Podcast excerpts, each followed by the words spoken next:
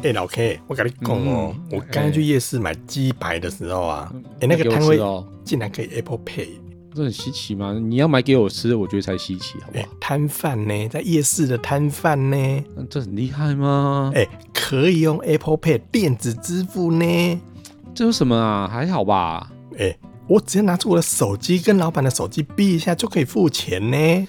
嗯，这没有什么稀奇？我们今天在讲这个吗？你可以再冷淡一点了。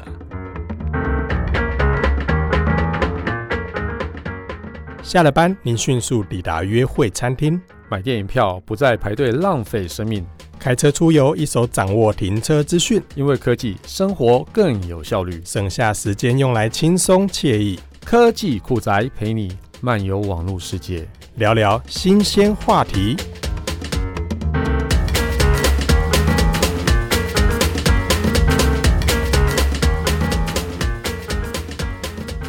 啊，就真的还好啊，这这到底有什么了不起的？哎、欸，这是苹果最近才开放的新功能哎，而且台湾是除了美国市场之外，全世界第一个开放的耶。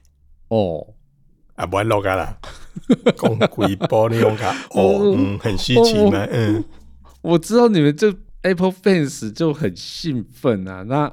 我就让你勉强说一下这功能是什么好了，好不好？嗯，阿姆都感恩呢，别客气了，别客气。嗯，请讲，请讲。啊这功能好了，认真说是 认真说是没有什么了，因为苹果其实在 iOS 十五的时候，它就已经说过要推出这个功能了。嗯、那现在都已经 iPhone 十六、iPhone 十七都要发表了，iOS 啦，iPhone 十六、十七啊，不会啦。哦，iOS 啦，你是你是你拱条例，所以呢，这项功能基本上不算太新啦，在美国也已经实行了一年多了。嗯、那么呢，这项功能呢，它叫 Tap to Pay on iPhone，哇，这个名字真的是非常的糟糕。Tap to Pay on iPhone，对，那所以呢，台湾给它一个怂格乌拉的名字，叫做卡紧收。卡紧收，对，所以呢，够怂 哎，哎，真的是非常的在地化哦，因为毕竟它这个英文名称真的是真乐乐等啊。那这项功能基本上就是让 iPhone 跟 iPhone，或者是 iPhone 跟 Apple Watch 可以彼此进行感应，那就可以进行收款。嗯那当然，苹果强调的是，在这过程中，你付钱给我，我付钱给你，通过手机这样的感应支付呢，基本上是安全的，那就可以进行所谓的 Apple Pay 的付款，或是你拿出你的那个那一张实体的信用卡，或者是有一些签章的金融卡，那都可以直接进行这样的感应付款。所以呢，这个使用上算是非常的简单了，因为对很多人来讲，亮眼的地方就是我可以直接拿我的 iPhone 变成刷卡机，然后让别人来刷卡。那换句话说，前面我提到的，哎、欸，那个摊贩就是夜市摊贩的老板，他就做了这个申请之后呢，他的手机就可以变成所谓的刷卡机，他可以去收 Apple Pay 或者是感应式的那种信用卡，就上面有那个无线网络的那个符号的那个信用卡。嗯，你有没有觉得他们符号很像？有没有？是是真的蛮像的，也不不只是 Apple Pay 啦，Android Pay 其实也是类似的符号。对，都是那个符号，就对，就 NFC 的那种符号。对对对对，然后这样子就可以不用再去跟银行申请所谓的刷卡机啦，或是有些店家他就不用再去装什么 POS 机台啊，直接我就把我的手机拿出来，我的手机就变成刷卡机，那这真的是相当的方便。而在美国呢，它已经导入了一年左右，那成效非常的不错，也没有发生太大的问题。因为你知道，其实在美国使用信用卡的这个这个所谓的比例高啦，对，是非常高的。嗯，那这个部分在确定没问题之后呢，二零二三年哎，就选在台湾。这个市场优先开放，我们是除了美国之外、哦、第一个上线的国家地区。啊，你没办啊，这好了，就以冲在这一点给过，所以这每一台 iPhone 都可以吗？也不至于到每一台啊，因为你知道苹果总是嗯，还是有系统限制啊，对 对啦，它基本上还是限制在说，例如说你在担任收钱的那一台 iPhone，就是老板拿的那一台，嗯、你要拿出来让人家刷卡的那一台 iPhone，它必须是使用 iOS 十六点四以上的版本，而且必须是 iPhone Ten S 以上的机种才能使用。嗯、那如果你是 iPhone XS 以下的机种，或者是部分的 iPhone 的 SE。那包含的像什么就比较旧的嘛，iPhone Ten 啊，iPhone 八啦，iPhone 八 Plus 啊、嗯、等等，以前有那个什么 Touch ID 的那些机种，通通不能用啊。啊，那付钱那一边的嘞？但是使用者端的话，就相对来讲，range 会比较大一点点，嗯、一点点。就是说一般的使用者的话，你必须是 iOS 的十五点五以上的版本。你刚刚收款端是要十六点四嘛？对。那付钱的一般民众呢？你只要是十五点五以上的版本，你通通都可以使用。嗯、但机型的部分还是跟刚刚我们所看到收款端一样，你必须是 iPhone XS 以上的机型，你才能使用。哦、所以这是不，就是、这是有限制的。哦，毕毕竟收钱之后有赚钱嘛，有赚钱就要买好一点的手机，然后就可以买好一点的 iPhone，这个也是应该的啦。没有啊，通通都是限制在 iPhone Ten S 以上啊。哦，哦对对对对了，对了对了，没错了没错。所以换句话说，如果你家里现在有这些机型，可以用来把它整理一下，然后呢，也许有些摊贩老板会想买啊。哦，哎，所以它算是建立在 iOS 十六点四里面的一个内建服务嘛？嗯，应该我更精确的说，因为我刚才是说它是在 iOS 十五点五开始提供这个功能，嗯、所以十五点五以后的版本基本上都有。那它只是限制在说收款端要哪一个版本，付款端哪一个版本以上都可以。所以它是内建在 iOS 这个系统里面无误。哦，那基本上版本是十五点五以上才可以。它就算是在作业系统里面有这样的一个功能了。嗯，那实际，所以，嗯、所以像我要跟你收钱的话，我也可以用这个就对了。你要跟我收钱，应该是我要跟你收钱，比这机会比较大。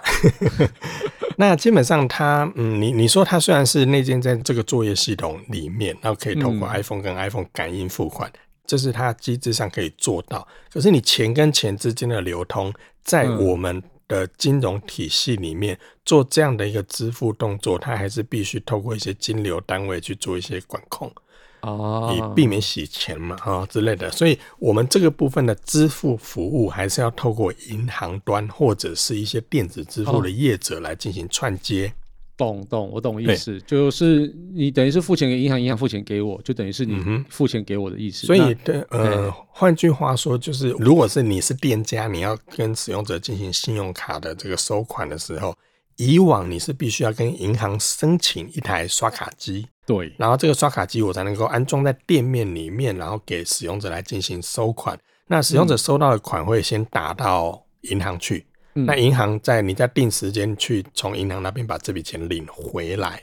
那现在这个机制的改变，只是变是说你不用去跟银行申请刷卡机，你只要去跟银行申请这个收款服务。那么我透过 iPhone 变成刷卡机之后，钱还是先到你银行那边去。那我定时再去跟你收。对，那这等于是有一个。第三方当然也是对店家来讲也是一个保障了，因为你可以避免一些支付上的一些漏洞，或者是呆账啊，对，或者是呆账，因为你你你也怕会怕遇到所谓的假卡嘛，或者是盗刷嘛，所以这部分基本上还是会透过银行业者这边来进行一些安全上的把关。对，收现金还会收到假钞这样子。对呀、啊，那透过感应支付，你当然也有可能遇到这卡片是假的，或是盗用的。对，所以这部分安全性的部分还是透过这些金融金融业者来进行作为中间的审核。那目前在台湾呢，已经开放这项服务，也会在五月的时候正式上线。那目前首波所提供的这个银行机构，哦，是中国信托。嗯，对。那另外还有一家金流公司叫 TapPay，那目前已经也在宣布，在五月份的时候会有这两家优先来进行这些相关服务的串接。所以，如果你如果有兴趣的话，其实，例如说你是摊贩的老板、水果摊的老板，或者是你是开计程车。或者是你是开 Uber，、嗯、其实你都可以透过这些服务去进行申请。嗯、那申请完之后的话，你的手机就会变成所谓的刷卡机进行收款。啊、那目前除了刚才所说的这些银行机构之外的话，像台北的富邦银行还有加入这个服务。那相关服务面的部分，像台湾大哥大跟五五六八八的台湾大车队，嗯。但目前已经宣布导入，所以你以后如果搭五五六八八，你也可以直接用 iPhone 对 iPhone 来进行付款。哦、那这对计程车司机来说，等于是他又多了一个安全收钱的管道。哦、嗯，因为毕竟有有时候载到一些客人的时候，你不知道他拿钱是真的还是假的。对啊，所以当然不止这些业者，然后有越来越多的店家，像我刚才说的，这些摊贩也都可以申请这个服务啊。嗯，对，因为毕竟现在使用行动支付的人越来越多了嘛。嗯嗯。那如果透过这个管道来收钱的话，又可以避免到一些假钞的问题。那这部分我觉得是嗯蛮 OK 的。嗯，对，所以说是像是个人，比如说我要跟你收钱，也我也不是公司行号，那也可以申请就对了。如果你是个人，个人也可以哦。嗯，但是这个目前来讲的话，申请管道的部分，我目前所知道好像是中国信托是不开放个人的。哦，对，那我这个就觉得有点奇怪，你知道吗？嗯，因为很多的就是摊贩。基本上就，是个人啊，就是个人，对对呀、啊。那当然，我刚才前面所提到，还有一家金流公司叫 TapPay 嘛，所以基本上他们是开放个人申请的。哦、嗯，所以你如果个人对，如果你个人申请的话，你就可以透过这个金流服务公司，就是电子支付的公司啦，你就跟他做申请，这样基本上你个人就可以使用。因为有些人进行网拍或者面交，他也可以透过这样的方式来收钱的。哦，哎、欸，那这样子。呃，苹果这个服务应该是免费的嘛？那银行那边应该是会抽成吧？哦，银行当然会抽成，还不吃素的。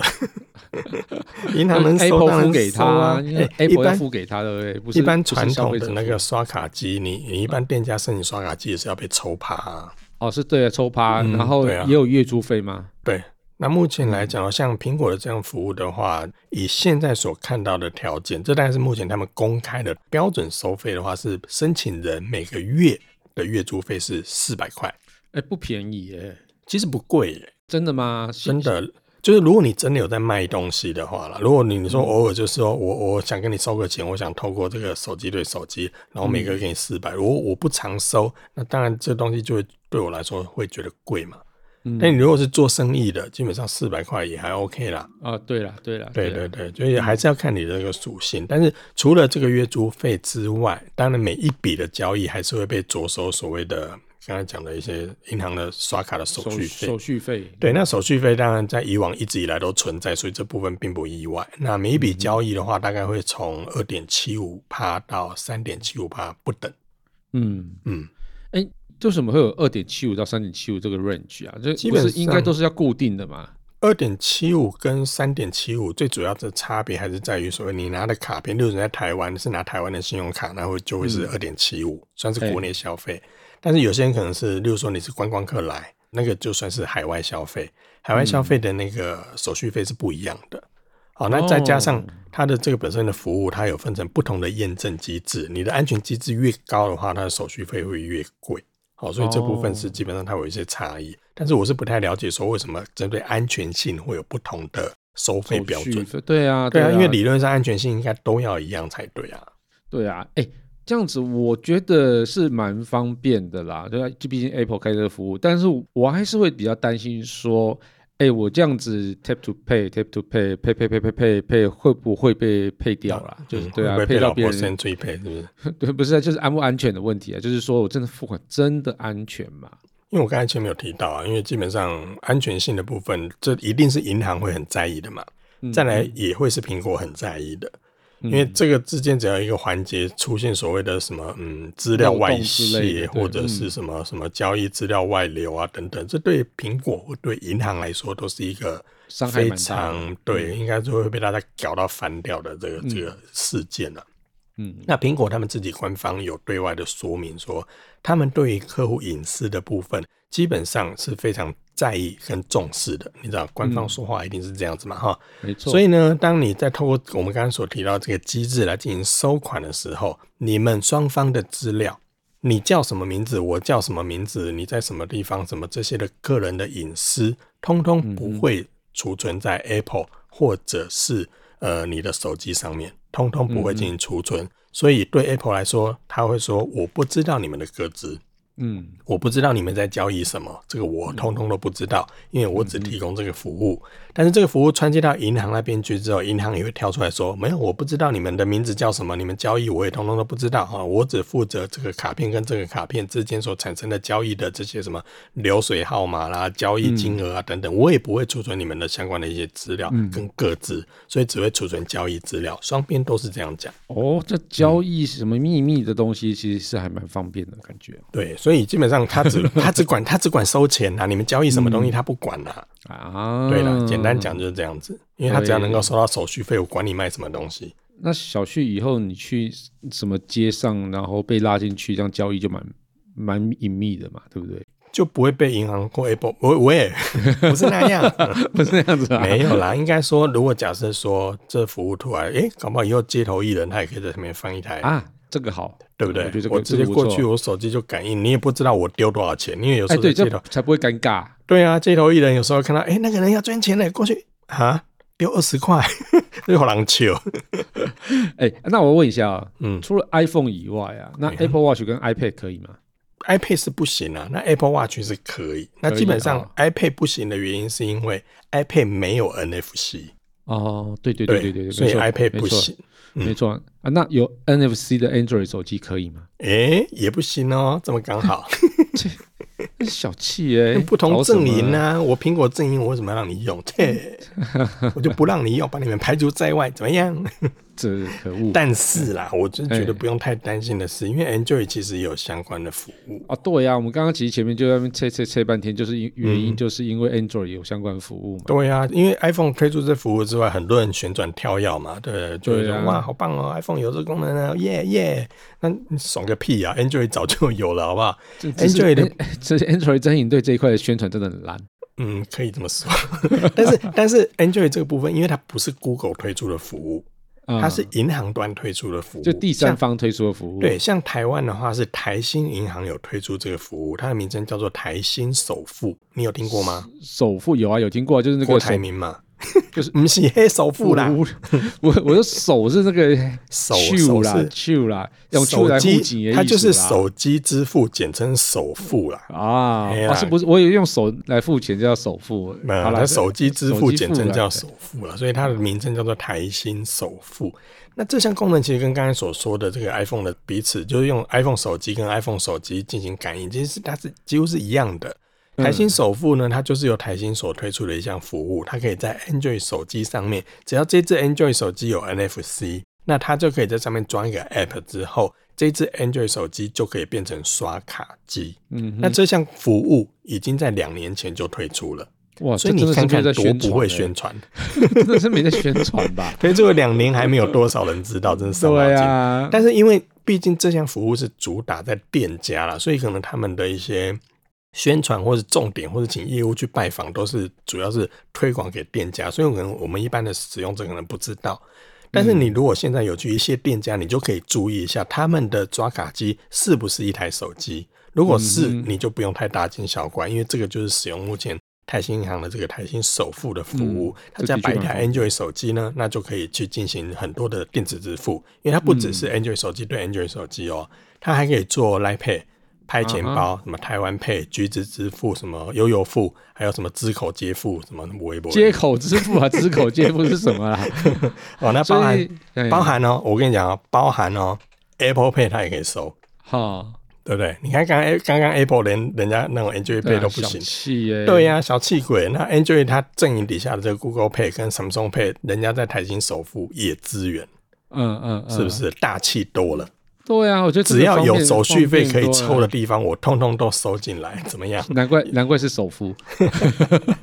对啊，所以但是啦，也许有一天等到这服务开放到某一个阶段的时候，也许苹果会说：“来，我也可以。”嗯，哦，这也许某一天呐，或者是说这个界面可能是必须由银行端去提出的。因为苹果只是提供给你这个相关的机制嘛，嗯、但是这界面里面还另外在支援其他的，像刚才说的什么 Line Pay、拍钱包、台湾 Pay、巴拉巴拉巴拉这些东西，其实银行端也可以做得到。嗯、所以接下来这些东西会不会中国信托也推出跟台新一样的服务，把刚刚所说的那一大堆支付通通整合进去，嗯、这也是做得到的。